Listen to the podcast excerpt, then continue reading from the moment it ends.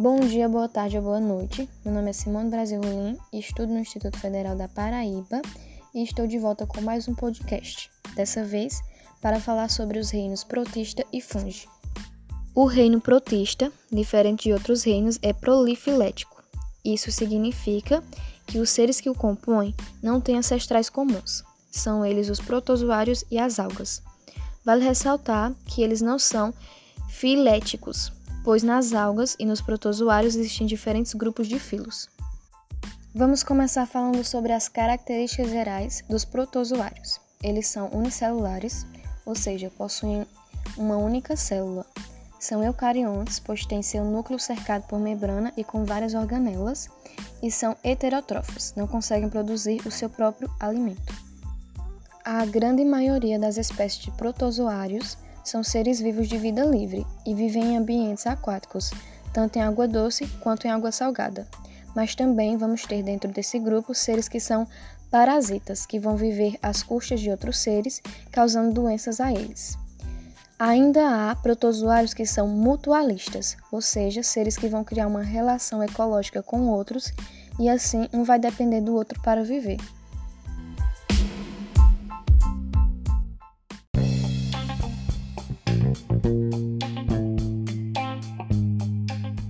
Depois de falar sobre as características gerais, vamos falar sobre a classificação dos protozoários. Os filos mais comuns, do quais eu vou falar sobre, são quatro. O Silofora, como o nome mesmo sugere, tem cílios como estrutura locomotora. A grande maioria dos silosforas são seres de vida livres, vivendo em ambientes aquáticos. Outro grupo são os risópodes. Eles são seres vivos que têm como característica a locomoção por pseudópodes, o que faz com que o movimento do esqueleto faça um prolongamento como se fossem pés. Outro grupo muito importante são os zoomastigófora. Eles possuem um ou mais flagelos para sua locomoção, tanto em ambientes aquáticos, tanto aqueles que são parasitas. E por fim, entre os quatro principais, temos o apicomplexa, que não se locomovem e todos deles são parasitas. Agora, vamos falar sobre duas doenças causadas por esses protozoários parasitas.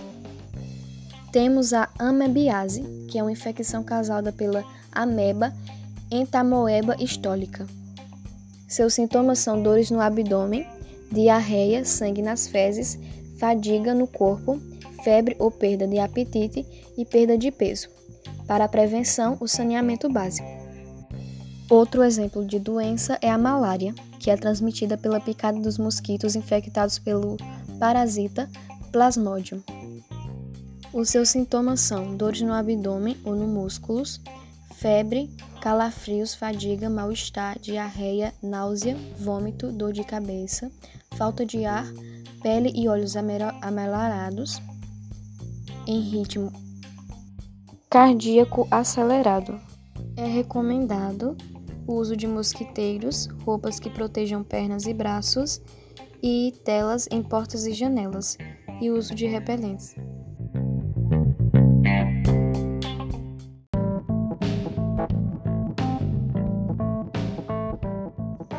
Agora, sobre as algas e suas principais características, elas também são eucariontes como os protozoários, podem ser tanto unicelular quanto pluricelulares, a maioria são autótrofas, pois fazem uso da fotossíntese para se alimentarem, porém existem algumas algas que podem ter o comportamento heterótrofos. São elas as mixotróficas, que quando o ambiente apresenta luz fazem fotossíntese, mas em ambientes que têm pouca luz e não são favoráveis à fotossíntese, elas têm o comportamento heterótrofos.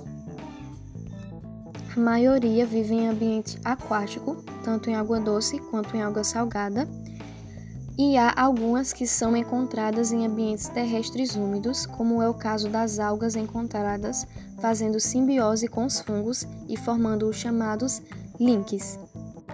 As algas são muito importantes em relação à ecologia, pois são responsáveis por grande parte da fotossíntese executada em nosso planeta, disponibilizando o gás oxigênio. Conhecidas como fitoplâncton, fitoplâncton ainda é uma fonte de alimento para diversos seres vivos de mares e lagos.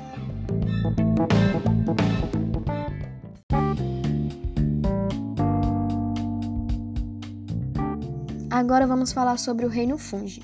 Bom, os fungos são organismos que apresentam as seguintes características. São todos eucariontes, ou seja, o material genético deles está organizado dentro do citoplasma. Tem apenas um grupo unicelular, que são eles as leveduras, porém a maioria são todos pluricelulares, como os cogumelos.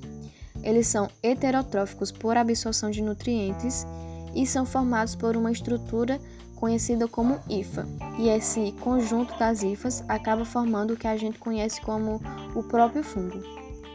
Entre os principais grupos de fungos temos os deuteromiceudos, que é um grupo que ainda não é muito bem compreendido pela ciência.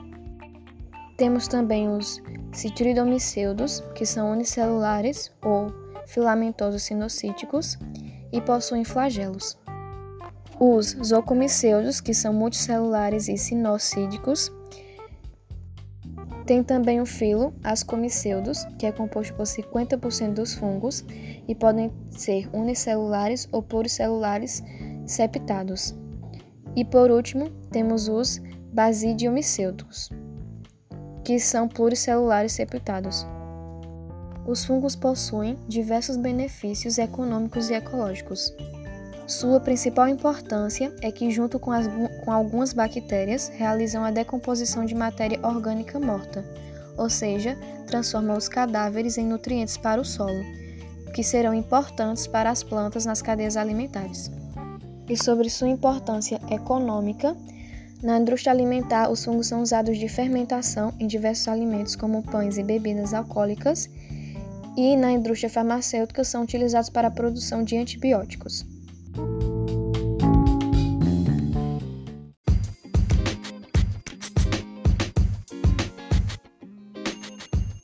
Porém, os fungos são capazes de causar doenças nos animais, homens e plantas. E como fiz com os protozoários, também vou citar duas doenças causadas por fungos. Uma delas são as micoses superficiais, que tem como sintoma manchas na pele.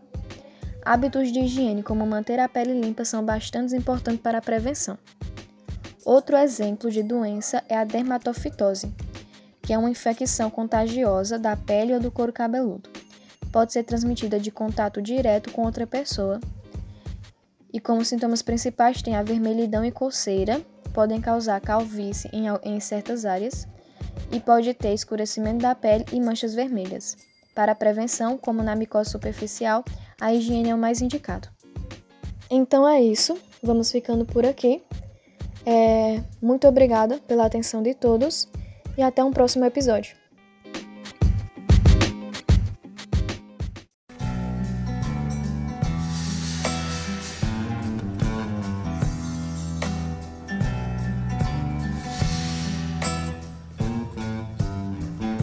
Amor daquela vez como se fosse a última. Beijou sua mulher como se fosse a última. E cada filho seu como se fosse o único. E atravessou a rua com seu passo tímido.